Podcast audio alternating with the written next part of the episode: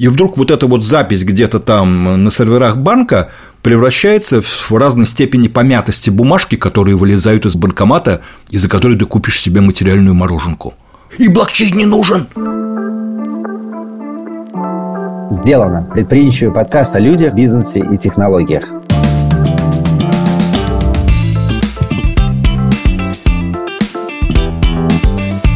Вами я, Гош Семенов, SEO компании BlueSleep и ведущий первого сезона. Мы приглашаем предпринимателей и топовых специалистов из разных областей на открытый разговор об их опыте и взгляде на бизнес изнутри. Сегодня мы поговорим про инновации. С приходом пандемии многие возлагали надежды на новые технологии, которые могут повысить эффективность компаний и тем самым компенсировать просадку в экономике.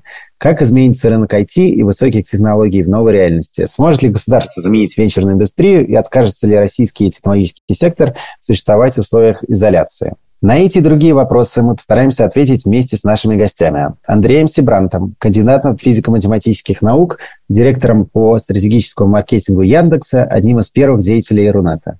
Ольгой Сгибневой, директором по инновациям международной логистической компании СДЭК. Ольга более пяти лет была директором по маркетингу СДЭК, а сегодня отвечает за инновацию и фабрику стартапов. Напоминаю, что СДЭК является партнером нашего подкаста. СДЭК сегодня уже не просто логистический оператор, а полноценная сервисная IT-компания, вокруг которой выстраиваются отдельные, но и логически связанные между собой продукты. Среди них Forward Shopping, Omni, Finance, Fulfillment и другие. Экосистема будет расширяться, охватывая все новые потребности частных и корпоративных клиентов. А теперь давайте поговорим о новых технологиях с Андреем и Ольгой. Здравствуйте. Всем привет. Всем привет. Знаете, у меня сразу вопрос, Андрей, наверное, преимущественно к вам, потому что я давно за вами слежу, и вы вначале классно выступали на Яке, потом отвечали за основную вашу тему маркетинга. Сейчас мне кажется, что вы как-то переквалифицировались, условно говоря, и стали фокусироваться больше исключительно на теме искусственного интеллекта и будущего. Это так? Ну, отчасти так, но на самом деле, во-первых, это с маркетингом по-прежнему очень активно связано, а во-вторых, уж если про перефокусировку, то мне гораздо больше сейчас стали интересны интересные, как это, может быть, не странно, не самые экономически могучие, скажем так, проекты. Это проекты, связанные с образованием. Просто мне все таки кажется, что про будущее это совершенно прав. Будущее меня сильно интересует. И только ради бога, не называй меня футурологом, убью. Нет, я, я не назвал. Э, я просто этого боюсь, потому что считается, что вот будущим интересуются такие люди-футурологи, а дальше они делают страшную вещь. Они дальше начинают какие-то ответы про будущее давать. И поэтому я, к сожалению, себя должен с самого начала немножечко разочаровать. Ты сейчас перечислил кучу вопросов по факту про будущее, которое ты собираешься да. нам задать, но давать ответы про то, какое будущее будет, вот весь мой довольно длинный жизненный опыт учит дело не только безнадежный, но откровенно глупый, особенно сейчас. Интернет все помнит. Чтобы тебе через 10 лет показали твой прогноз, ушлые журналисты сказали, э, а ты помнишь, что ты вот эту ересь говорил? Ну, слушай, ну никому же не хочется выглядеть идиотом в глазах потомков. Это правда. Но так как я не ушлый журналист, а простой предприниматель, то я хочу все равно задать вопрос про, ну, может быть, недалекое, может быть, и далекое будущее. Про General AI. Мне лично интересно, потому что я знаю, что у вас огромная экспертиза в этом вопросе. Есть много, значит, подходов и много теорий, наверное, пока еще о том, придем ли мы или не придем к этому General AI, будет ли когнитивное восприятие у искусственного интеллекта, пройдет ли он этот тест Туринга, или я тут прочитал, что есть, оказывается, еще тест кофе, очень интересный тоже, который говорит якобы о когнитивных функциях. Вот можете в двух словах рассказать об этом? Не, не могу, потому что я очень не люблю эти вопросы про искусственный интеллект именно в терминах интеллекта, а уж тем более про этот самый общий искусственный интеллект, просто по той причине, что мы крайне хреново представляем себе, что такое естественный интеллект. Поэтому, когда в основном силами журналистов, заметь, что, в общем, разработчики сколь угодно сложных систем машинного обучения что является корректным термином, сильно ругались, когда стал везде соваться этот термин «искусственный интеллект». Даже пытались ввести термин «машинный интеллект», потому что он был какой-то такой, ну, хоть более нейтральный, что ли. Мы не говорим «естественный», природной, искусственной. Мы говорим, что вот у машины тоже есть некие, ну, скажем так, способности выполнять задачи, которые раньше относились к интеллектуальному труду. Ну вот, игра в шахматы исторически считалась интеллектуальным занятием. А потом оказалось, что с этим справляются машины, причем даже, заметь, без алгоритмов искусственного интеллекта. Так строго говоря, Deep Blue нельзя отнести к системам искусственного интеллекта.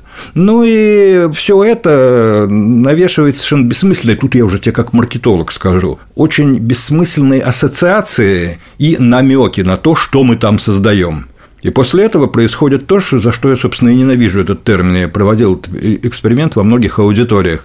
Ты вот говоришь людям, которые сидят перед тобой, хорошо это делать в живом зале, ребят, вот сейчас я произнесу слова, вы, пожалуйста, расслабьтесь, закройте глаза и просто вслух, мгновенно, не задумываясь, первое слово, громко только произнесите первое слово, которое вам пришло в голову, когда вы эти слова услышали.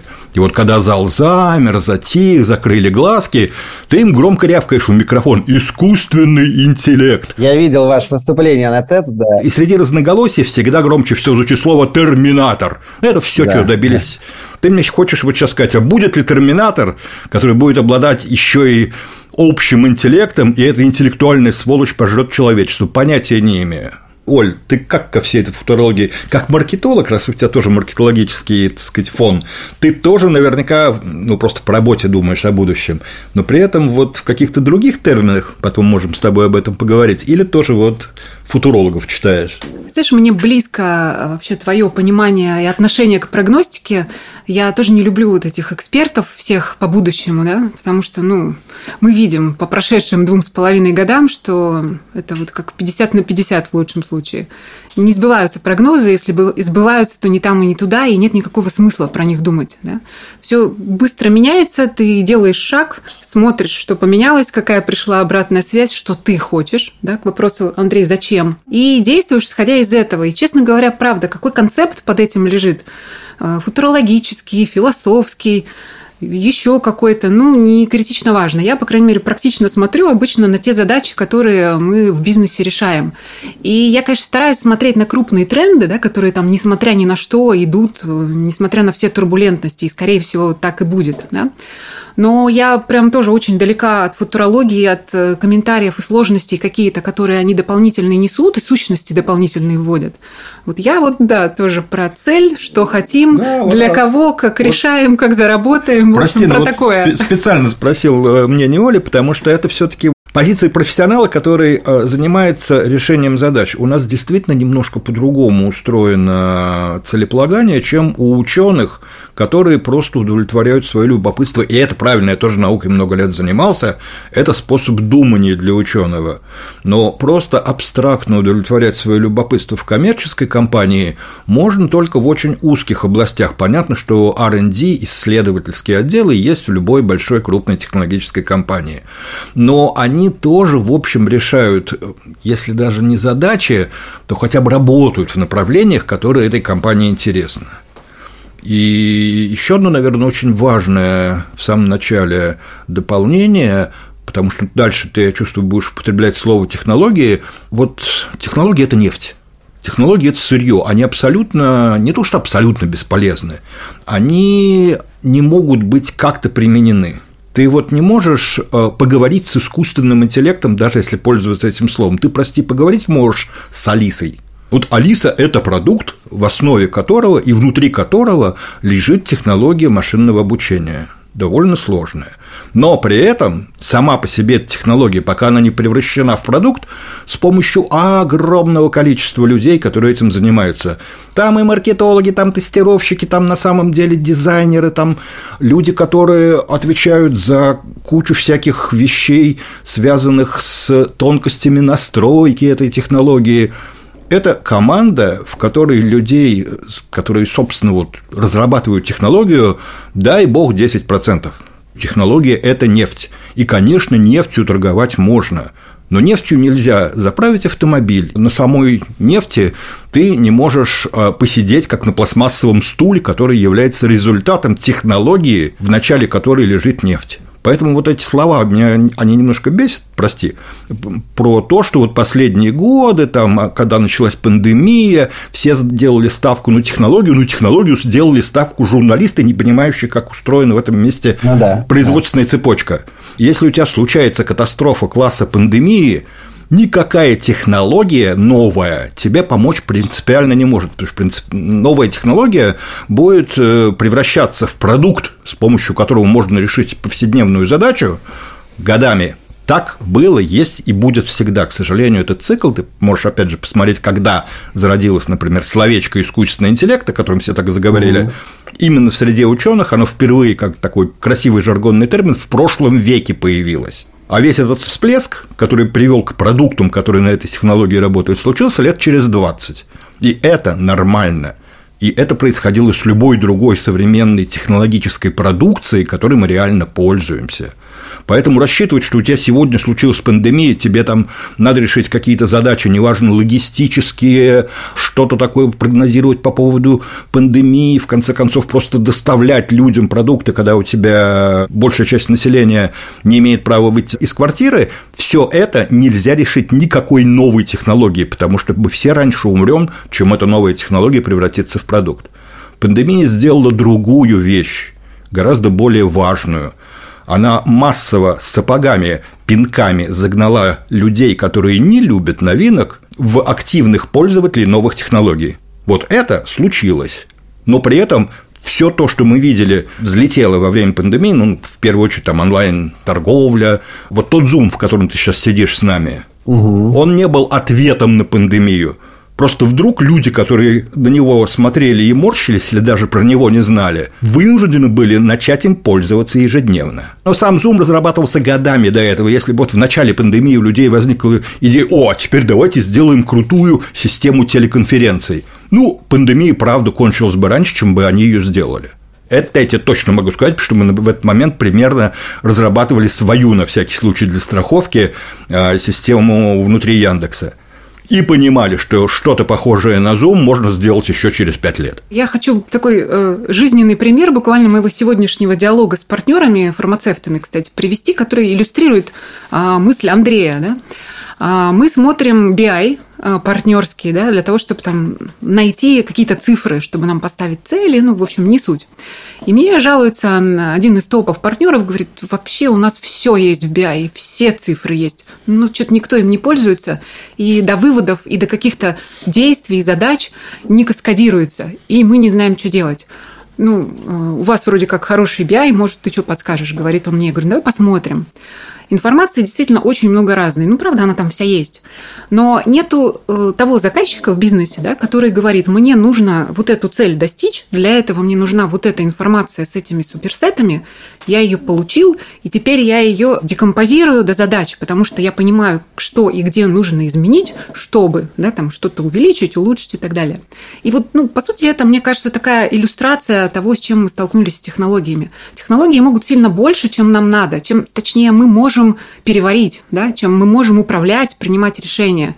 И вот это, наверное, тот вопрос, который, может быть, философский, может быть, нет, Андрей, может, здесь вы со мной поспорите, потому что вот эта вот э, история, которую рекрутеры тоже любят поднимать в последнее время, а заменит ли искусственный интеллект людей, а заменит ли он разработчиков, а заменит ли он кого-то там, да? Вот, ну, моя позиция не научная, а примерно следующая, что заменить человека на этапе, когда он должен принять решение, сделать какой-то волевой выбор, да, определиться, куда ему, куда компании, ну, наверное, в ближайшее время будет сложно. И человеку в зависимости от того, где он находится вот на этом каком-то своем уровне сознания и масштаба, на самом деле сложно переваривать те технологии, которые есть. Вот там даже уровня Zoom, сложнее уже уровня BI-систем, да, сложнее еще каких-то более сложных эмлевских историй. Вот мне кажется, что мы, э, с одной стороны, немножко не успеваем за бумом технологий, которые вот сейчас э, иногда кажется, что перебор. С другой стороны, мы немножко не докачиваем свою вот эту вот человеческую природу про принятие решений, про выборы, про то, чтобы быть устойчивым в каком-то выборе в неопределенности. И вот технологии, на мой взгляд, это прикладной инструмент, ну, по крайней мере, пока, который вот, ну, нужно учиться использовать для своих целей, там, точнее, лучше, полнее, но первично все таки куда мы идем, про что мы, куда нам надо. Оль, ты не поверишь, ты сейчас тоже рассказала. Это иллюстрация вот э, моего ругательства предыдущего о том, что технология – это нефть, а на самом деле мы пользуемся продуктами. Вот э, то, чем мы пользуемся в компании, когда занимаемся менеджментом, это система и культура управления в этой компании – ее принципиально не может заменить технологии. Технологии – это нечто перпендикулярное. Технологии могут быть в эту систему интегрированы – И вот дальше начинается головная боль. Сейчас я вот тогда включу немножко другую свою ипостась, потому что в питерской вышке я еще и занимаюсь большим а, курсом для топ-менеджеров, который называется «Чудовищная Оля, не бей меня», потому что чудовищная с точки зрения маркетолога нейминг, БМЦД называется эта хрень, и бизнес-мышление в цифровой действительности. Это было рабочее название, которое вот существовало внутри, потому что, ребят, неймингом займемся потом. В какой-то момент надо было писать пресс-релиз, потому что там срочно надо было кому-то показать. Оно ушло туда, мы не проследили, в итоге оно, короче, оно прижилось, несмотря на свою чудовищность, но теперь это невозможно сломать. Вот БМЦД и БМЦД. Так вот, в этом самом BMCD, где очень много рассказывается про различные технологии, которые используются в управлении компаниями, причем компаниями в первую очередь довольно крупными, упор сделан не на сам этот инструментарий, это инструментарий, а на культуру компании. И поэтому приведу, может быть, даже более простой, что ли, пример с бизнес-интеллигенс, это с BIM, это уже чуть более сложная история, действительно, там сам продукт более сложный. Но есть более яркий пример. Вот есть система электронной подписи, и она, в общем, функционально, ну, не некие алгоритмы, там, защищенные и так далее, казалось бы, ничего они особо не меняют. И вот тут начинается история. Если ты начинаешь заниматься цифровизацией в компании и тратишь деньги на то, чтобы бумажную подпись заменить на электронную, то, строго говоря, ты эти деньги выбрасываешь на ветер. Потому что либо надо менять всю систему, не просто документы оборота, а систему принятия решений, потому что если у тебя все равно решение завязано на подпись какого-то конкретного человека, или там хуже, на сбор подписей, пока вот этих пяти подписей нет, никто ничего не делает. Вот тут совершенно не важно, эта подпись собирается на бумажке или эта подпись собирается в электронном виде. Система будет столь же тормозной, столь же неэффективной. Когда это попадает в некую более общую систему там, с делегированием полномочий, с э, электронным таск-менеджментом, с кучей других вещей, тогда она начинает работать но она начинает работать, когда она оказывается уместно интегрирована в готовый продукт, который называется культура и принципы управления компанией, ну, система управления компанией, если уж про продукт. А до этого толку нет никакого. Ну, нет, толк есть, конечно, с точки зрения того, что ты много денег потратил, а потом долго чешешь репу. Ну, а почему ничего не изменилось? Потому что не изменился сам продукт. Вы сказали несколько вещей, как мне кажется, чуть-чуть противоречащие друг другу. Вы сказали, что технологии – это вещь практичная, за которой не надо бежать, с одной стороны, с другой стороны, надо правильно использовать, их очень много вокруг, ну, их, условно говоря, различных технологических решений. А при этом я с точки зрения своего бизнеса могу сказать, с точки зрения e-commerce, и постараюсь там предположить, что, что происходит у СДЭКа. Мы, например, если э, не успеваем освоить быстро, планомерно какую-нибудь новую маркетинговую функцию, маркетинговый инструмент, маркетинговый инвентарь, то мы остаемся позади конкурентов. То есть для нас, условно говоря, адаптация вот этих технологий – это является конкурентным преимуществом и драйвером для бизнеса. Оль, мы с тобой были вместе на конференции на одной, я был приятно впечатлен твоим выступлением, и ты долго рассказывал о том, что вы делаете внутри, как вы строите фабрику стартапов, как вы движимы инновациями, и, и ты рассказывал, что для этого вы используете определенный технологический стек, low-code различный, no-code и так далее. Не кажется ли вам, что все-таки технологии – это драйвер как бы и бизнеса, и торговли, и в конечном итоге и мира? И я понимаю, что его, конечно, его, их очень много, но при этом все равно нужно вовремя их успевать осваивать, иначе ты останешься позади э, какого-то ушедшего поезда. Андрей, я позволю представить, что у вас вообще технологический инновационный процесс, это там в рамках ДНК находится. Ой, да в том-то и дело, что это приплетено с самой культурой компании и методами управления в Яндексе. Я вот не случайно привел пример с электронной подписью, просто потому что после этого легко сказать, что, ребят, вот Почему достаточно эффективно работает, например, то, что внутри Яндекса живет? Не потому, что у нас куча этих технологий насунута электронная подпись как частный случай, а потому что мне электронной подписью пользоваться не надо, кроме как в трех случаях, которые там типа заявление на отпуск должно быть подписано, в том числе начальником. Ну, Трудовой кодекс э, Российской Федерации требует, и от этого мы никуда уйти не можем. Теперь мы, слава богу, это подписываем электронно. Но во всех остальных случаях вообще-то электронная подпись или бумажная подпись не привлекается как вообще элемент системы управления. Для этого есть гораздо более эффективные инструменты внутри нашего там, достаточно развесистого стартрека, там, нашего таск-менеджера. Поэтому история про то, что технологии много где лежат, да, Но главное, что эти технологии непрерывно меняют появление новых технологий, позволяет создавать новые продукты. Еще раз повторю, когда продуктом является система управления в компании, эта система управления, конечно, непрерывно меняется. Я, прости, в Яндекс пришел в 2004 году. Никакого таск-менеджера у нас тогда не было. И джиры тогда не было вообще в природе. У нас там не джира, а своя, но там аналог более-менее известный. Понятно, что управляли по-другому. Когда потом появились эти технологии управления, они внедрялись не просто потому, что вот, ребят, есть новые технологии, давайте внедрим. Мы понимали, какие процессы какие параметры, типа там использования рабочего времени программиста, время разработки на конкретное приложение, время ликвидации конкретного бага, обнаруженного в сервисе, какие параметры улучшатся в результате внедрения этой технологии. И важно было это, а не то, что мы внедрили еще одну технологию. Да, и я добавлю, так и не получается у нас с Андреем поспорить сегодня никак пока. Потому что мы действительно работаем в технологических компаниях, у нас взгляды очень похожи, совершенно неудивительно. Да-да-да. Вот, Гош, к тому, что ты говоришь, противоречия. Нет здесь противоречия с точки зрения логики. А попробуй вот проиллюстрировать как раз на low-code е, да, на котором мы работаем. Я увидела low-code, он у меня появился в поле зрения, не в слепой зоне. Там, три месяца назад, тогда, когда поняла, что MVP новых продуктов мы собираем полгода. Полгода MVP новых продуктов. Ну, это вообще звучит смешно. И я начала смотреть, а как можно их собирать-то вообще хотя бы за месяц? Какие-то совсем простые истории вроде ну кода, но они не подходят, ну совсем на коленочная штука. А оказывается, есть продукты, да, их несколько, которые позволяют там тебе за 2-3 недели собрать, что-то подписать, э, какое-то большее количество э, вариантов э, на основе компонент сделать, но вот при этом это просто, да, мне не нужен для этого разраб, мне достаточно переучить быстренько аналитика или продукта, и у меня 2-3 недели, а не полгода. Но для того, чтобы к этому прийти, мы сделали продуктовую трансформацию, у нас появились продукты, у нас появились продуктовые борды раз в месяц, у нас появились сроки и PNL, когда мы понимаем, что MVP мы хотим за месяц, потом мы хотим в течение двух-трех месяцев выводить продукт искать его продукт market fit выводить э, там, в плюс э, по EBD такой-то там, и так далее. И когда ты начинаешь так смотреть, ты начинаешь видеть те технологии, которые на эту тему есть. Пока мы так не смотрели, я вот год назад даже туда еще не смотрела. Я думала, ну окей, ну делаем мы продукт полгода, что такого-то.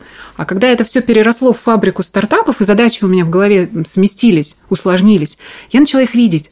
И вот так оно примерно во всем. То есть технология тебе становится полезна, нужна и вообще видима, когда ты, я э, начну опять повторяться, понимаешь, что тебе нужно – и вот ты это как-то прожил, э, уже поошибался какое-то время, это действительно проросло в культуру, потому что год назад, полгода на MVP вообще никого в компании не смущало. Я говорила, быстрее, быстрее, давайте быстрее. Мне говорят, что ты торопишься? Все окей.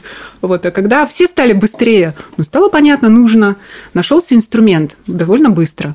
Ну, я тебе вот приведу пример от противного. У нас периодически пришедшие молодые бодрые сотрудники или там журналисты у тех из нас, кто выступает много, спрашивают, слушайте, ну вы же передовая технологическая компания, вы же вроде многие вещи разрабатываете вот совершенно там мирового класса, сервисы у вас там крутые.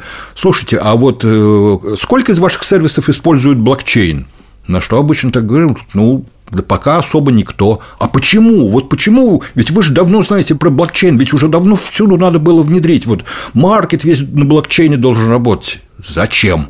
Ну как? Ну ведь на блокчейне все работает, это же модная новая технология, она все улучшает. Я говорю, стоп, вот что конкретно в работе маркета улучшит блокчейн? Вот расскажи мне последовательно. Мы, безусловно, туда смотрели и чего-то пока в маркете у нас блокчейн особо не используется. Вот сейчас там, поскольку Яндекс лезет в финтех, безусловно, в некоторых финансовых продуктах он будет использоваться, он там уместен, правилен и нужен. Но как улучшится продукт маркета для нас, как для бизнеса или для потребителя, который на маркете что-то покупает, если мы все там сделаем на блокчейне? Ваши курьеры должны только на блокчейне возить посылки. Что? Вот я знаю стартап, который блокчейн весь мир, на... вообще Web3, вы что, про Web3 не слышали? Слышали. И метавселенная еще туда же. Метавселенная более сложный разговор, это я готов поговорить. Но вот Web3, который требует от всего немедленно децентрализоваться и немедленно все сделать на блокчейне, ну, хорошо еще никто не требует, чтобы поиск на блокчейне делал. Ну, это разве что пиар-ход сейчас, э, говоря про блокчейн, про Web 3.0. То есть, когда ты начинаешь э, выпускать э, какой-то проект, который вообще никакого отношения к блокчейну не имеет, ну, вот, не знаю, вот NFT мы хотим сейчас выпустить с одним из партнеров, мы это делаем честно, для того, чтобы получить э, хорошие охваты по публикациям. Да. Потому что я вот тоже погрузилась в эту тему довольно подробно и понимаю, что, ну, правда, ответа на вопрос, а зачем его сейчас, по крайней мере, нет. Да, там быстро все меняется, и, возможно, через время достаточно быстрое что-то там будет для нас интересное. Но если написать блокчейн, NFT, Web 3.0, то журналисты это разберут быстренько и напишут много. А инвесторы дадут лучшую оценку. Ну да, да, да. Давайте закроем блок про технологии вопросом про метавселенную все-таки. Это надолго, серьезно? Есть ли практические кейсы? Окажется ли так, что Сбербанк откроет отделение в метавселенной, и он реально будет работать? Или, может быть, мы пункт самовывоза увидим в метавселенной? Пункт самовывоза NFT, ага. Ага. Да. Инвестиция такая. Это разговор, к сожалению, не в рамках короткого ответа на завершающий вопрос, потому что с термином там происходит очень интересные, еще более интересные метаморфозы, чем с термином искусственный интеллект то, как его придумывали, то, как он впервые прозвучал у того же Болла, есть такой большой идеолог метавселенной Мэтью Болл, и то, как это подается сейчас, это две совершенно разные истории. Вот э, изначальная трактовка метавселенной, собственно, само это слово, которое с английским вариантом все понятнее, там была universe, а потом возникла не meta-universe, как вот если бы предполагать обратным переводом, а метаверс, то есть нечто, что не является чем-то стоящим рядом с обычной Вселенной, а есть некая более высокоуровневая структура, которая интегрирует и привычную нам Вселенную, и вот если теперь обращаться уже к исходной истории из романа «Лавина» Snow Crash, то это цифровая сторона нашего мира, которая неразрывно проинтегрирована с его материальной стороной. И эта концепция очень интересна, эту концепцию мы просто не использовали этого термина, как раз не так давно начали копаться внутри Яндекса, собственно, вот почему нам идеологически эта штука близка, хотя дико не близок хайп и вот та подача, что метаверс – это на самом деле просто виртуальный мир, то есть вот попытка просто наклеить слово метаверс на все то, что прекрасно называется словом виртуальный мир, виртуальные что-нибудь, виртуальные сущности, это очень дешевый маркетинговый трюк, но он работает. Ненавижу в Википедии, если зайти посмотреть, там в определении метаверс в одном абзаце первом три раза повторяется слово виртуальный. Ну, ребят, ну это просто вот переклейка этикетки, а мысль-то гораздо более глубокая. Вот у нас она все время возникла как э, другой жаргон, у нас появился термин «интернет прорастает в офлайн». И вот это очень правильная история, собственно, вот в тот момент, когда мы поняли, это было где-то примерно лет 10 назад, примерно в 2011 году, в 2010 году, когда мы начали впервые думать про сервис такси, что вот ответ поиска на запрос такси, а это довольно могучий запрос был, как ни странно, у горожан, люди в поиске задавали, вызвать такси. И все, что мы и могли им дать, ссылки на сайты таксомоторных компаний. И совершенно было понятно, что это вот как-то очень хреновая история, потому что ну, это не просветляет. Ты должен на этом сайте найти телефон, а многие таксомоторные компании умудрялись еще на первой странице размещать какой-нибудь там портрет и биографическую справку своего владельца. Было такое в сайтостроительстве. В общем, был кошмар. И вдруг стало понятно, что в этот момент и вот это вот важно, это на самом деле то, чем вот Оля на самом деле занимается по-хорошему их компания. А информационные технологии стала становиться операционной что вот на самом деле IT – это уже лукавое слово. IT в тот момент, когда он тебе дает не информацию о таксопарке, дает возможность нажать кнопочку, и к тебе приезжает реальная машина, а не справка про таксопарк, становится операционной технологией. И вот этот переход информационных технологий в операционные в статьях, которые не игровики публикуют и не в интервью Цукерберга, называется индустриальной метавселенной. Ярчайший пример индустриальной метавселенной – это всевозможные цифровые двойники. Индустриальная метавселенная – очень забавные инвесторы и аналитики, когда пишут про вот те какие-то феерические триллионы долларов, которые будут в метавселенной к 30 году, начинаешь читать обзор – ха! Там, оказывается, Боинг сидит со всей своей э, технологией цифровых двойников авиадвигателей. А все почему-то считают, что это вот открытие, там, не знаю, в VR-чате чего-нибудь своего. Да нет же, это не про VR-чат, ребят. Это про то, что вот цифровой двойник позволяет у тебя на тяжелейшем производстве избежать аварии, потому что у цифрового двойника, и это шуточка метавселенной, у него время течет по-другому, ты его временем можешь управлять. Ты можешь заглянуть в его будущее и попросить его заранее свистнуть, когда он почувствует, что послезавтра сломается. Это можно делать только по ту сторону, по цифровую сторону в нашем мире. На материальной стороне турбина сама тебе об этом не скажет. Ее цифровой двойник скажет. И ты вовремя, мягко, в штатном режиме ее погасишь, отремонтируешь и запустишь. И вот это метавселенная. Это метавселенная, в которой мы давным-давно живем. Если ты внимательно посмотришь, что происходит, когда ты прогноз погоды смотришь на Яндексе или на любом другом погодном сервисе и интересуешься картой осадков, ты разговариваешь сначала просто с базой данных, когда ты движочек двигаешь влево. Это мое любимое вообще занятие у вас в приложении, да. А потом ты начинаешь разговаривать, не поверишь, с цифровым двойником тучи, построенным твоему удовольствию на технологиях машинного обучения, потому что цифровой двойник тучи не является его строгой гидродинамической моделью. Это не чистая физика, это машинное обучение на истории всех выпадавших осадков, которые нам известны за много лет назад. И вот на основе этого очень сложные алгоритмы машинного обучения, искусственного интеллекта, если так нравится, предсказывают нам, что будет с осадками через полчаса. И ты вот в одном интерфейсе, просто двигая движок, уходишь от обычного запроса к базе данных, который такая тривиальная операция, которая ну, не знаю, лет 30, как существует в компьютерной технике, к разговору с машинно обученным двойником тучи. Вот это и есть метавселенная, она живет в наших продуктах, ты к ней обращаешься, сам того не замечая. Надевать для этого Oculus совершенно нет нужды. Крутое объяснение, прям мне очень понравилось. И я, наверное, добавлю традиционно практический пример. Вот, Андрей, ты говорил про то, как вы такси делали, да, и как вот эту вот связку перехода IT в операционные технологии и в жизнь вот тогда делали, она сейчас очевидная, да?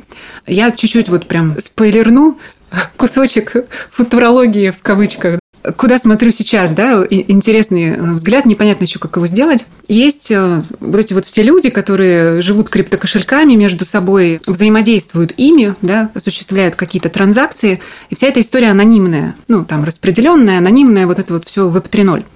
И вот примерно сейчас уже какое-то время наступил момент, когда э, есть что-то, что не может оставаться в пределах криптовалют, NFT и вот этой вот э, всей игровой индустрии, да, виртуальной индустрии. Ну, грубо говоря, появляются те же самые маркетплейсы, которые в режиме Web 3.0 покупают и продают какой-то физический продукт. Этот физический продукт нужно доставить. И знаешь, в чем тут возникает проблема? А как анонимно доставить? А никак.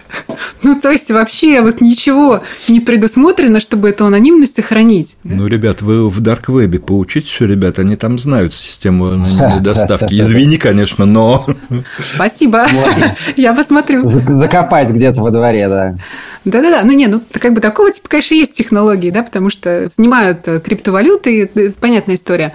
Вот. Ну вот я про, про вот то, что вот сейчас происходит, да, если мы говорим про какие-то трендовые вещи, там то, что вижу я на каком-то практическом уровне рядом с нашим бизнесом. Да?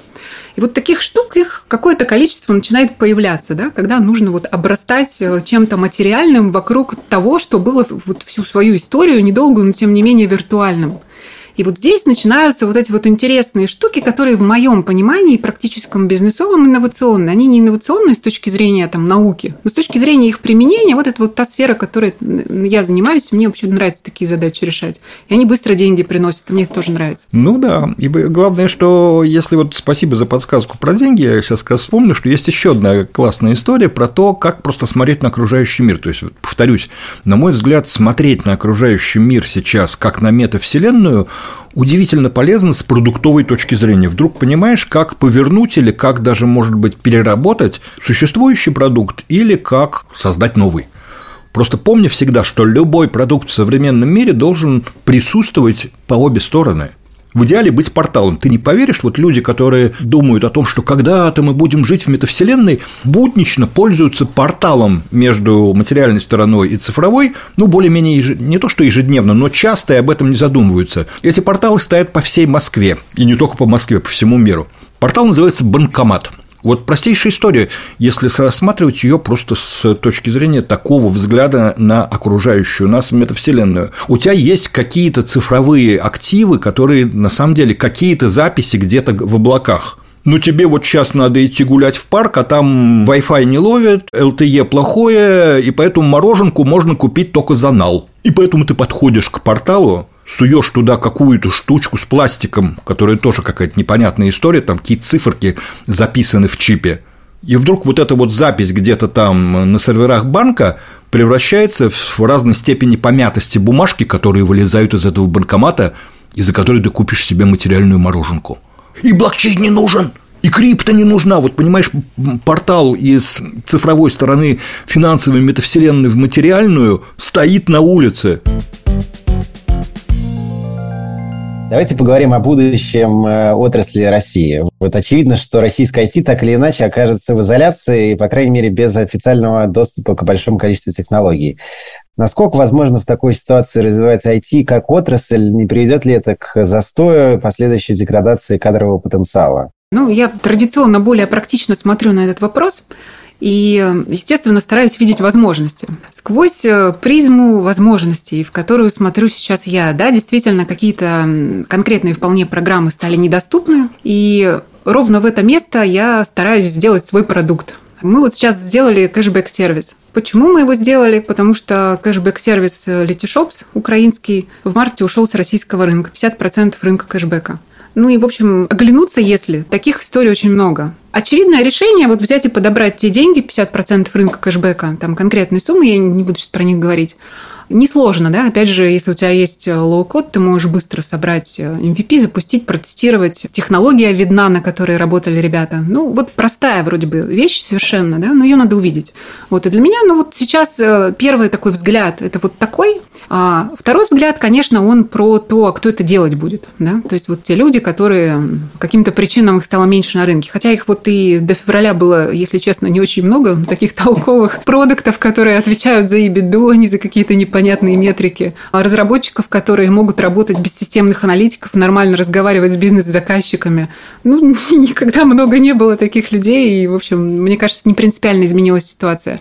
Вот, но а, мы смотрим сейчас, опять же, практично в моменте в упрощение технологий. Вот тот же самый low-code, мы на Scalex работаем, а, ну, он позволяет больше 50%, 60-70% задач решать просто не привлекая дорогих жавистов, например. И э, мы смотрим, а что мы можем перевести на него, да, чтобы нам обучать э, людей дешевле и не имеющих базового фундаментального образования математического, например, делать вот большую часть задач, которые нам нужны. Они у нас, у всех, по большей части стандартные, да, мы не идем там куда-то в, в глубокие уж инновации, да, и в изменение рынка по большей части, хотя тоже есть сложные задачи, но они остаются, понятно, на разработчиках.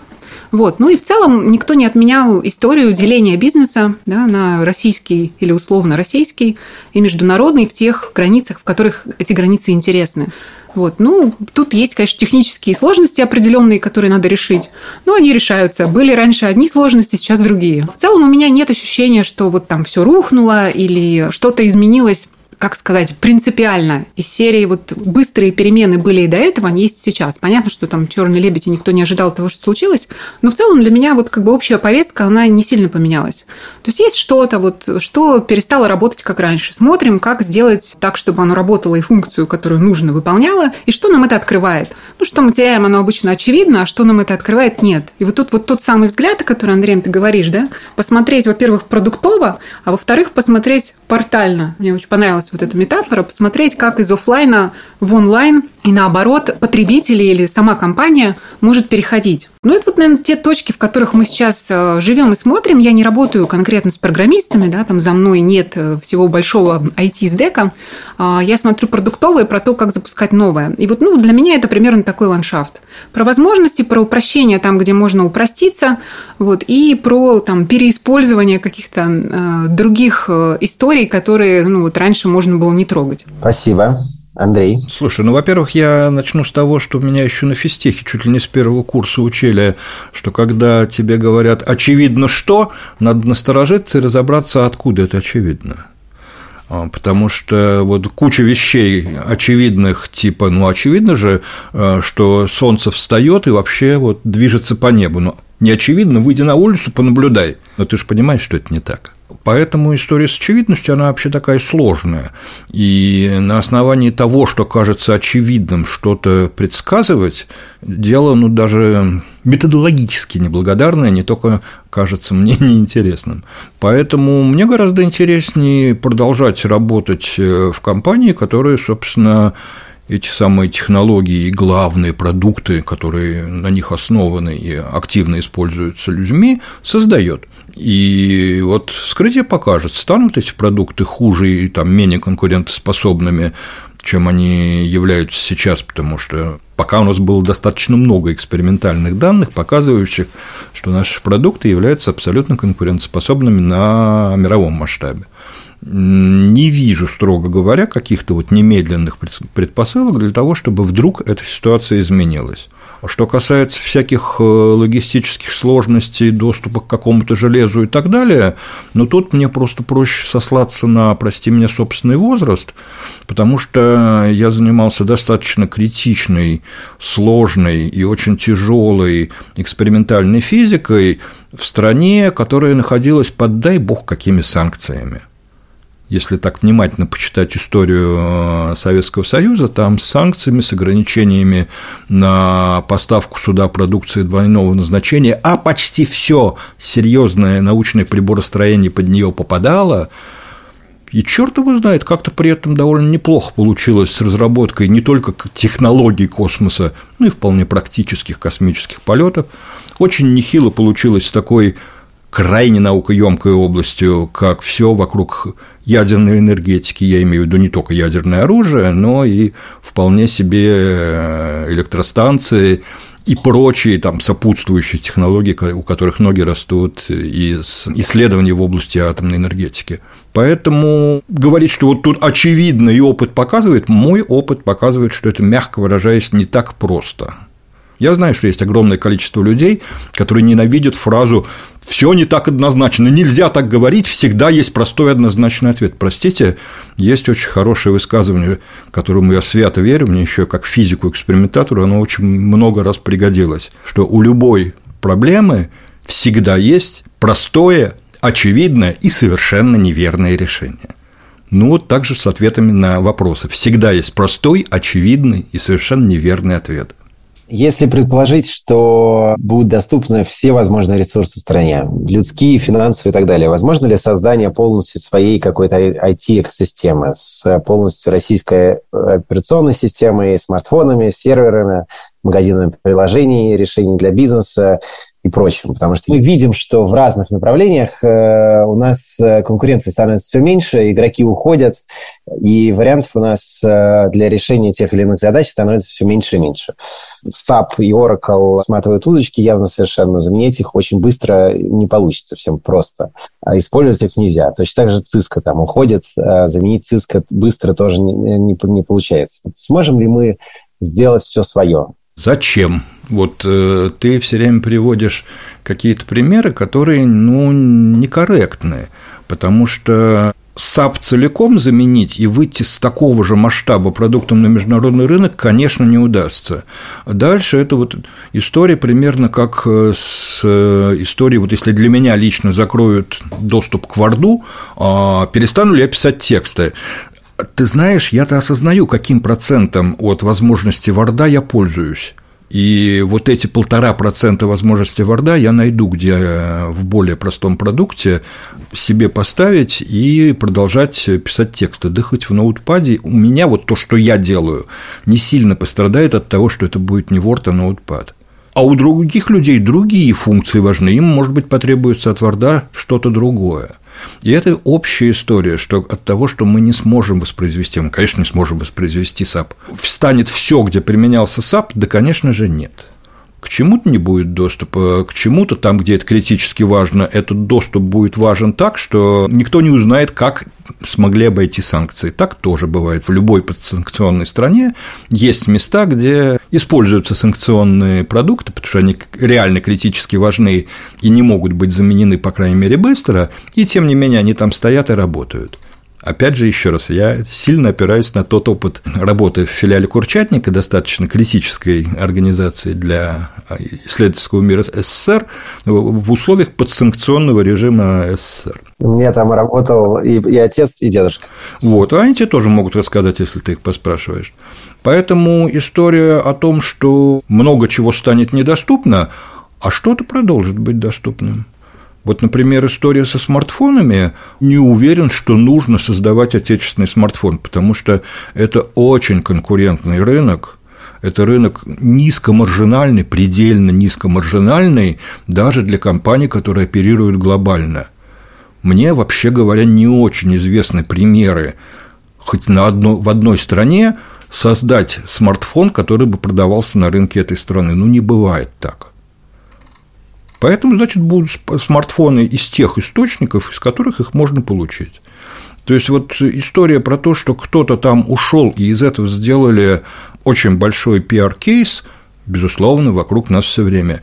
История, что немедленно встала вся та часть нашей промышленности, в которой использовались продукты того же САПа, ну вот расскажи мне, все ли они встали, совсем ли они встали? Просто, ну, правда, если мы говорим про то, что нужен технологический суверенитет, то это сложная и хитрая история. И она абсолютно не про то, что все на свете надо написать самим что надо самим научиться делать MacBook Air, на котором я сейчас наблюдаю твою физиономию, надо самим научиться делать вот те не уверен, что отечественный ЭКГшный, какой тут микрофончик, перед которым я сижу, и все остальное оборудование этой студии. Не, абсолютно нет такой необходимости. И при этом, смею тебя заверить, мы продолжим писать на хорошей аппаратуре подкасты и в следующем году, и через год, и через пять, и так далее. Подкасты не умрут только потому, что вот вдруг у нас, и, как ты считаешь, исчез доступ ко всем соответствующим технологиям. Нифига он не исчез. Да, SDEC поможет привести, если что, ну, микрофоны, да. MacBook Air и так далее. А я еще здесь на самом деле добавлю момент интересный. Я в мае ездила в Турцию в такую специфическую командировку на предмет как мы можем поработать с турецкими производителями, которые хотят выйти в Россию вот, в ситуации текущей. И общалась я не только с производителями, общалась еще с рекламными агентствами, в том числе диджитальными. И э, с удивлением обнаружила, что Турция абсолютно не технологическая, не диджитальная страна. У них проникновение технологий по сравнению с Россией ну, я не знаю, вот оно лет, может быть, 7-8 назад Россия. То есть вопросы со сквозной аналитикой, с какими-то там расчетами Роми, ну вот такие вот маркетинговые истории, которые очень понятны, которыми, мне кажется, у нас пользуются все, ну, более-менее уважающиеся маркетологи, они про это ну, не то, что не слышали. У них есть какая-то практика, но она настолько минимальная, и вообще такой запрос есть у такого минимального количества клиентов, что это удивительно. И те же самые турки активно смотрят в Россию, но они смотрят в основном через Сколково, потому что это, кажется, такой понятный вид и говорят, хорошо, а что у вас есть? А какие есть программные продукты? То есть я это к чему говорю? К тому, что, с одной стороны, есть страны, которые неплохо себя чувствуют в экономическом плане. Понятно, почему Турция, она там в каком-то смысле хаб. Без хорошей технологической базы, с другой стороны, то, как сейчас перераспределяется вот это вот проникновение технологий в том числе в связи с меняющейся ситуацией в мире, это абсолютно такой процесс непредсказуемый. И как он развернется, и как та же самая наша IT-технологическая история в России начнет развиваться с учетом, например, вот этого фактора, про который я говорю, что вот есть реальный запрос у турков на, на российское. Ну, он тоже специфический, понятно, есть свои нюансы, но вот он есть. Мы не знаем. Ну, то есть это вот уже в режим прогностики все уходит, но что действительно не все просто и не все однозначно, это факт. Есть куча каких-то подводных историй, которые не очевидны, но когда ты в них погружаешься, ты понимаешь, что, о, а тут тут вообще по-другому. И вот это как-то стимулирует наши продукты. Или наоборот, мы имеем возможность получить продукты, которые не нужно заново изобретать и не нужно пользоваться привычными американскими. В общем, какой-то вот сейчас идет такой движняк на эту тему, и он еще далеко а, не пришел к фиксации, к пониманию, что о, теперь вот так. Непонятно как. Смотрим, интересно. Вот несколько лет назад на русский была переведена очень интересная книжка, вышедшая в Америке, э, Кайфули автор, сейчас в Китае работающий, хотя поработал в серьезных компаниях э, класса Google, Microsoft и как раз занимался искусственным интеллектом. И Кайфуле, его книжка «Сверхдержава искусственного интеллекта», собственно говоря, посвящена вопросу из двух сверхдержав, он не рассматривает там другие, он рассматривает две – Китай и Штаты. Какая в итоге в этой гонке победит? Ну, у него ответ, как у человека, имеющего опыт на двух сторонах и работы в американских компаниях, и работы в Китае, очевиден, что, безусловно, победит Китай. Но даже если не соглашаться с этим выводом, очень интересно почитать книжку, потому что она вот немножко расширяет сознание. Мы привыкли, конечно, что мы гораздо больше вот в технологической, ненавижу это слово, но использую все таки экосистеме западных брендов и западных вендоров живем, но это, мягко выражаясь, не единственная экосистема. Ну, вот даже уже в области тех же смартфонов доля азиатских брендов э, на нашем рынке очень велика. Если полезть в аппаратуру, там тоже все далеко не циской единой.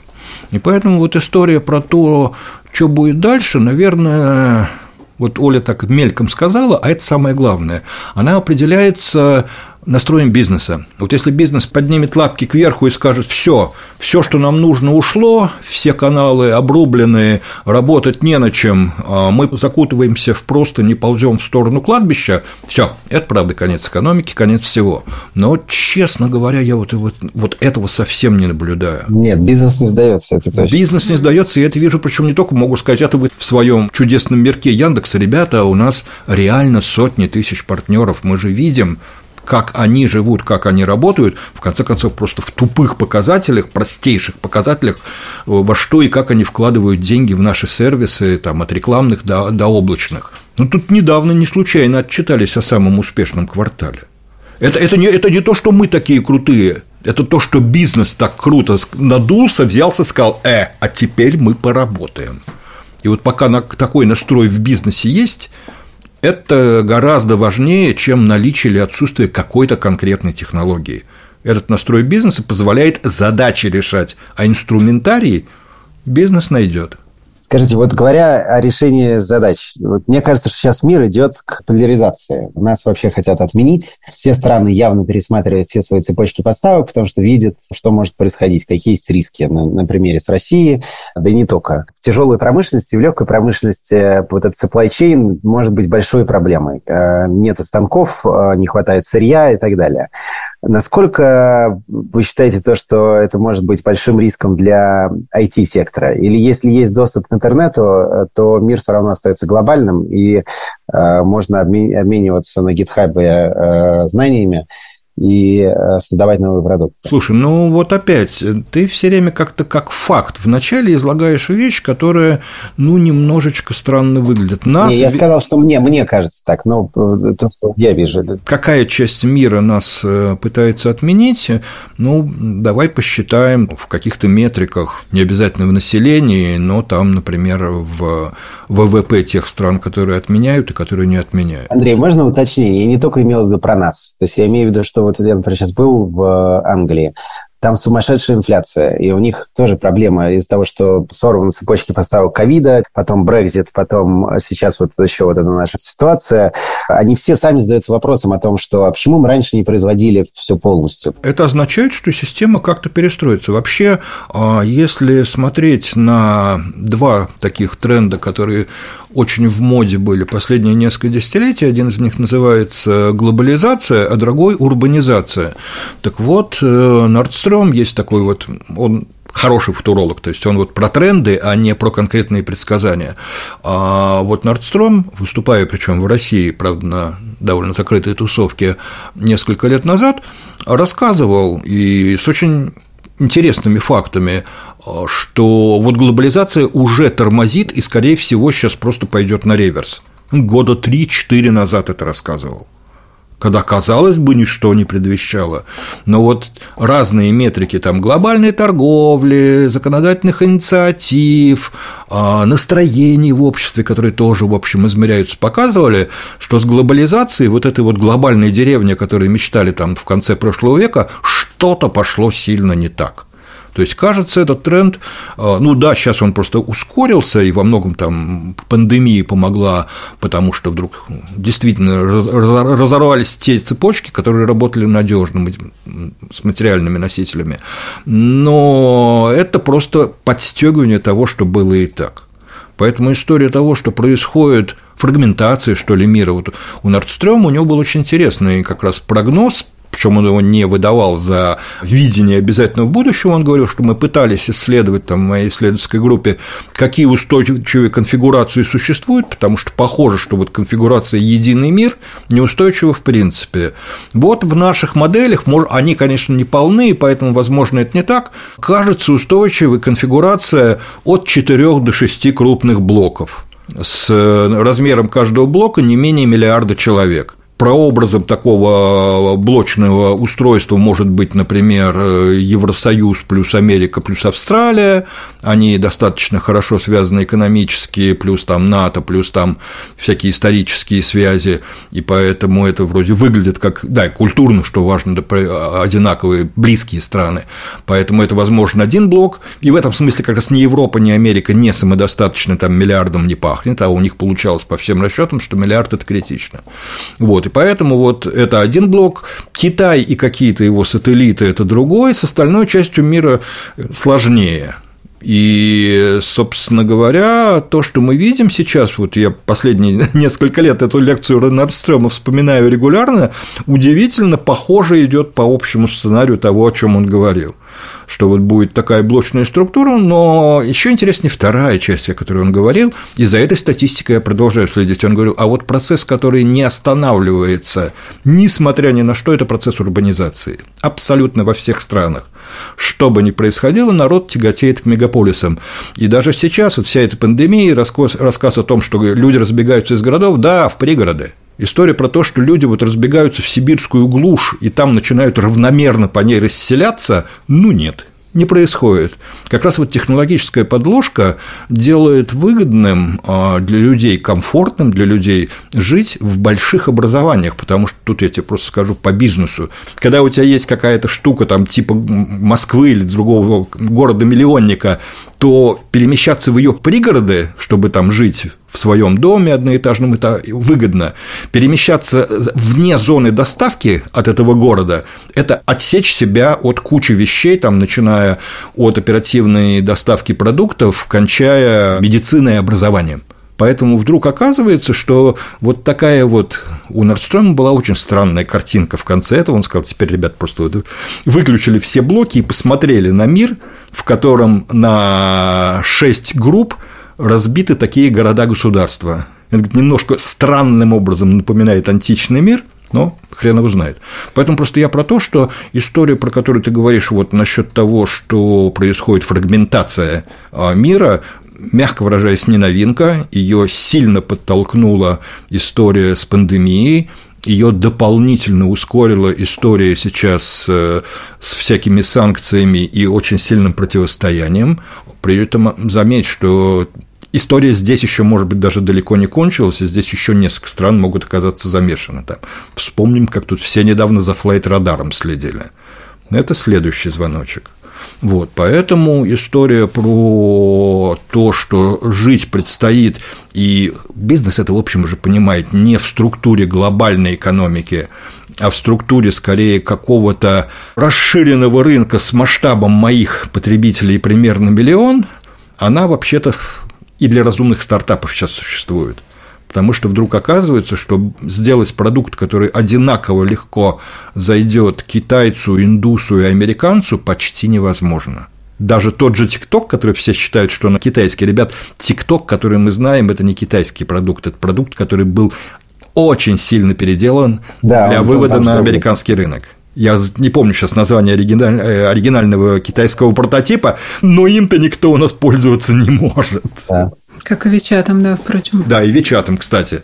Хотя Вичат, казалось бы, основа китайской цифровой экономики. Мне тоже не так давно кто-то рассказывал около года назад про, видимо, ту же самую лекцию, о которой ты говоришь, и э, двигался дальше, не знаю, уж было это у Норстрома или нет, э, что вообще как бы продолжение глобального тренда на антиглобализацию, да, в каком-то смысле, движется еще и в сторону э, более локальных образований, вот как ты говоришь, город и пригород, например, или там город и несколько пригородов, или несколько городов. Ну, то есть, когда начинаем мыслить не то, не то что глобально, даже не странами, а вот, этими, вот этими агломерациями. Мегаполис и там города-спутники, или два мегаполиса почему-то вот они вместе, или вот как-то еще. И инфраструктура, и бизнесовая, естественно, она строится именно вот какими-то такими образованиями. И я говорю это почему? Потому что мы в логистике действительно видим, что когда идет запрос, э, у нас франчайзинговая модель развития бизнеса, ну, про Россию, да, когда идет запрос от франчайзи «я хочу открыться там», то, как правило, это, конечно, вот эти вот центры крупные. И нам приходится самим достраивать э, в пригородах пункты выдачи, постаматы, ну, вот как бы делать эту структуру более удобной. Но автоматическая регуляция, она, естественно, идет туда, где деньги, да, где люди, где бизнес. Происходит это само собой. То есть не нужно заранее нам было думать о том, что в Москве надо больше пунктов выдачи и там да потом в Питере и так далее, оно само так складывается. И вот там на 80% это абсолютно адекватная точка. И что касается supply chain, вот этой всей истории с сложностями, с логистикой международной, э, внутренней, правда сложно. Ну, то есть я вот как человек, который в, в этом core-бизнесе работает, могу сказать, что, конечно, у нас количество изменений логистических цепочек разных э, с марта месяца произошло столько, сколько, кажется, вообще за всю историю нашей международки, мы э, лет 6 или 7 э, уже не только в России работаем, не происходило. Но и мы, и коллеги научились все равно возить разными способами и разными схемами из разных стран. Где-то мы лучше, где-то другие логистические компании лучше перестроились. Причем мы возим и B2B, и B2C, и возим через э, всякие промежуточные страны, и спокойно уже относимся к тому, что да, все может поменяться. Да, здесь может встать, какие есть еще варианты. Это просто становится какой-то нормой, да, вот на текущий момент. Вот. И регулируется как раз вот этими вот локальными образованиями, которые тоже между собой как-то перераспределяются. То есть, действительно, как бы вот эта вот общая трендовая ситуация, она разворачивается, и она разворачивается бизнесово и имеет некую э, саморегулирующую работающуюся систему внутреннюю, которая вот умноженная на действительно то, что всем стало интересно, бизнес, эгигей. Вот еще один практический пример. Количество продавцов, селлеров, э, которые закупались и раньше в Америке и Европе, условно говоря, с какими-нибудь там fashion-брендами и так далее, привозили в Россию и продавали. У нас просто сервис соответствующий есть форвард. Оно взрывно выросло с марта. То есть все те, кто никогда не занимался бизнесом, например, работал просто офисным сотрудником, решил, о, а я буду возить Зару. Так, как можно возить? А вот так. И э, вот это все, оно очень интересно разворачивается. Ну, спрос рождает предложение. Да, да. Я к тому и говорю, что это некая саморегулирующаяся система, и логистика как-то под это подстраивается. Ну, то есть где-то она лидирует, а где-то она, наоборот, смотрит. Окей, вот так там вот тут спрос, поехали. Ну, действительно, как-то вот все будет не так, э, как нам можно предположить из этого места в деталях. Но взгляд вот такой вот верхнеуровневый на уровне трендов глобальных мне действительно тоже очень нравится, потому что он определяет какой-то вектор и при этом не задает жесткие рамки. И вот в рамках этого вектора смотреть интересно, потому что ты где-то плюс-минус идешь в ту сторону. И вот любая поправка на ветер, она тебя не выбивает, да, потому что у тебя нет жесткости. Вот, ну, что-то меняется, а меняешь свой путь дальше сам тоже. Ну да, и, в общем, мы действительно сейчас, конечно же, проживаем довольно тяжелый кризис. Но я вот совершенно поражен, что я уже несколько раз в вопросах от каких-то там журналистов, еще от кого-то слышал, ну, это, видимо, дань моему возрасту, опять же, вот ты, наверное, хорошо помнишь кризис доткомах 2000 года. Неужели нам грозит такой же ужас? Я говорю, ребят, как раз потому, что я его помню, я не вижу ничего ужасного тот цифровой мир, в котором мы сейчас живем, это результат лопнувшего пузыря 2000 года. Пена сдохла, ценные мозги, ценные идеи, ценные продукты в отсутствие этой пены рванулись в рост и создали весь тот интернет и вообще все то цифровое окружение, в котором мы нынче пребываем.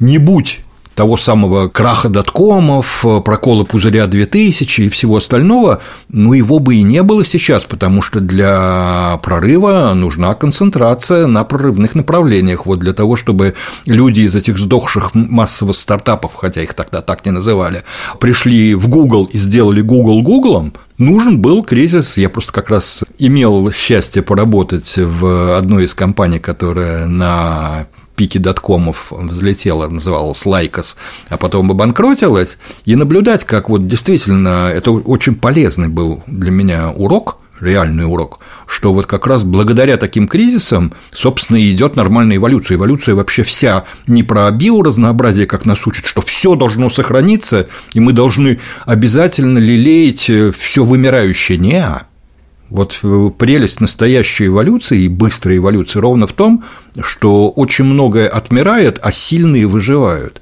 И вот еще раз повторюсь, вот и Оля это тоже уже говорил несколько раз сегодня, то, что я вижу вокруг, что сильные не подняли лапки кверху, а активно занялись выживанием, да, иногда пожирая слабых.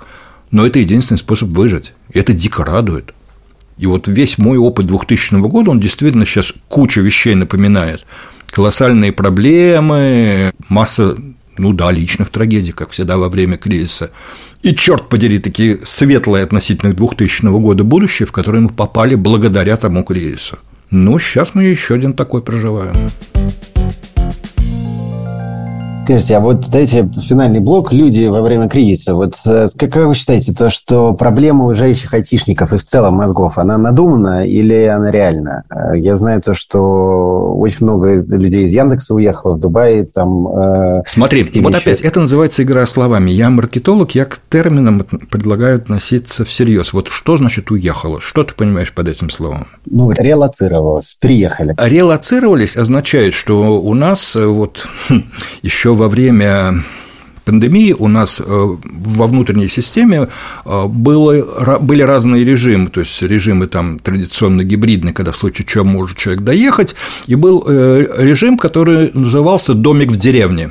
У нас были люди, которые все, я пока не кончится вся эта катавасия с пандемией, запираюсь в домике в деревне, меня физически нет, я недоступен ко мне нельзя приехать, я никуда не выйду, у меня домик в деревне. Ну, вот сейчас у нас в режиме домик в деревне обитают огромное количество людей, для которых нам пришлось сейчас снимать срочно для некоторых из них, э, потому что они домик в деревне, домик в деревне, но они хотят еще при этом иногда из домика выходить, чтобы там дать отдохнуть жене или мужу, наоборот. И нам пришлось сейчас снимать офис Space, коворкинги, там, скажем, в Ереване и Тбилиси. Как ни странно, это была минимальная проблема потому что режим работы, при котором у меня там на каком-нибудь совещании половина сидит, вот как ты сейчас в Зуме, я два года в таком режиме живу. И поэтому мне сидит этот человек в Подмосковье у себя на даче, или сидит он сейчас в Белграде, Ереване, Тбилиси, а, Лимассоле, какая мне нафиг разница? Поэтому я попросил тебя уточнить, вопрос реальный состоит не в этом, вопрос состоит в том, какое количество из этих людей – в итоге продолжит работать на российские компании. Потому что от того, что айтишник уехал, в любой нормальной айтишной компании, от того, что он уехал, компания, вообще говоря, ничего не особо заметила. Не, не заметила. Да? Она, она давно привыкла, что неизвестно, откуда он сейчас в Zoom выйдет, и неизвестно, откуда он вечером там будет очередной комит делать. Ну, будет делать, это самое главное. Вот какое количество из этих людей продолжат работать, какое количество из этих людей найдут другую работу, это вопрос критичный, но вот он медленный, потому что, вот, конечно, какое-то количество из этих ребят, э, девчат, они найдут какую-то работу где можно сходить в реальный офис там с реальным начальником увидеться, или просто рядом промелькнет что-то такое, чего у него там в Москве промелькнуть не могло, и поэтому он соблазнится и свалит туда. Поэтому какой-то, безусловно, дальше переток уехавших людей в нероссийские компании, не работающие с Россией, будет – ну, он будет какой-то медленный, поэтому я думаю, что это будет не критичная история. В общем, ну, всегда был отток, от нас всегда уезжали люди и в Google работать, и в Apple, и куда угодно. Поэтому как бы история, что российские айтишники всегда пользовались спросом в мире, и, в общем, это в каком-то смысле был даже критерий качество компании, что вот у тебя крутая компания в России, если у тебя у большого процента твоих айтишников есть открытые оферы в мировых э, компаниях. Тогда у тебя действительно крутые ребята работают. Ну и вот периодически они ими пользовались по разным причинам.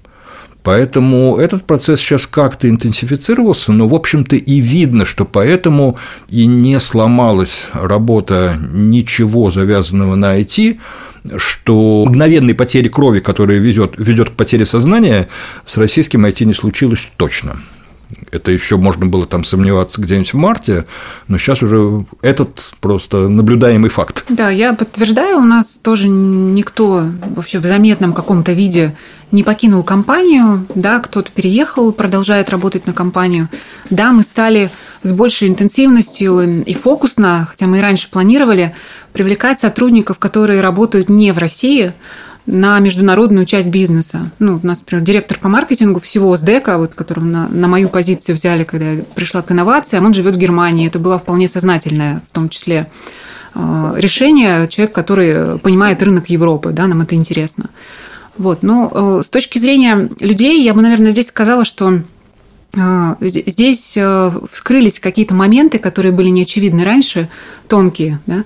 когда человека не устраивала работа, или когда ему и так было плохо по каким-то причинам, или он не знал, что хотел. Ну, вот вся история психологическая, которая и так существует, естественно, в кризис обостряется, и ты имеешь дело с тем, что там зрело уже давно. Это в какой-то степени мы, наверное, все ощутили, но я бы тоже не сказала, что что-то там изменилось. Мы сейчас еще ощутим, конечно, один а, порожек, когда у большого количества этих ребят а, пройдет полгода не присутствия в России, потому что вот там начнутся тонкости с налоговым резидентством, и там в этот момент будет, конечно, еще одна волна перераспределений но опять же она не будет носить режим такого вот удара кувалды по голове. Для кого-то будут найдены какие-то решения, для кого-то окажется важным уйти в какую-нибудь структуру аффилированную, может быть, с российской компанией, но зарегистрированную не в России. Слава богу, вот поскольку это измерялось месяцами, я думаю, что у вас тоже сейчас вся структура международного бизнеса, вот ее дико приходится трансформировать. И она, мягко выражаясь, не вышла в какой-то законченный финальный вид. Ну да, это очень интересный процесс трансформации. Да, до финала еще далеко и по логистике, и по айтишникам, и по, по всем остальным. Вот. Но в целом у меня действительно ощущение, что что-то еще будет меняться. Я вот здесь именно фокус Ой, больше... вот это точно. Да, больше на вот э, психологическое... будет. Психологическое состояние бы, наверное, делала, потому что есть э, люди, которые ну, вот как-то видят ситуацию, и из-за этого они там, не знаю, работают хуже, да, или хотят работать в другой компании, или еще что-то.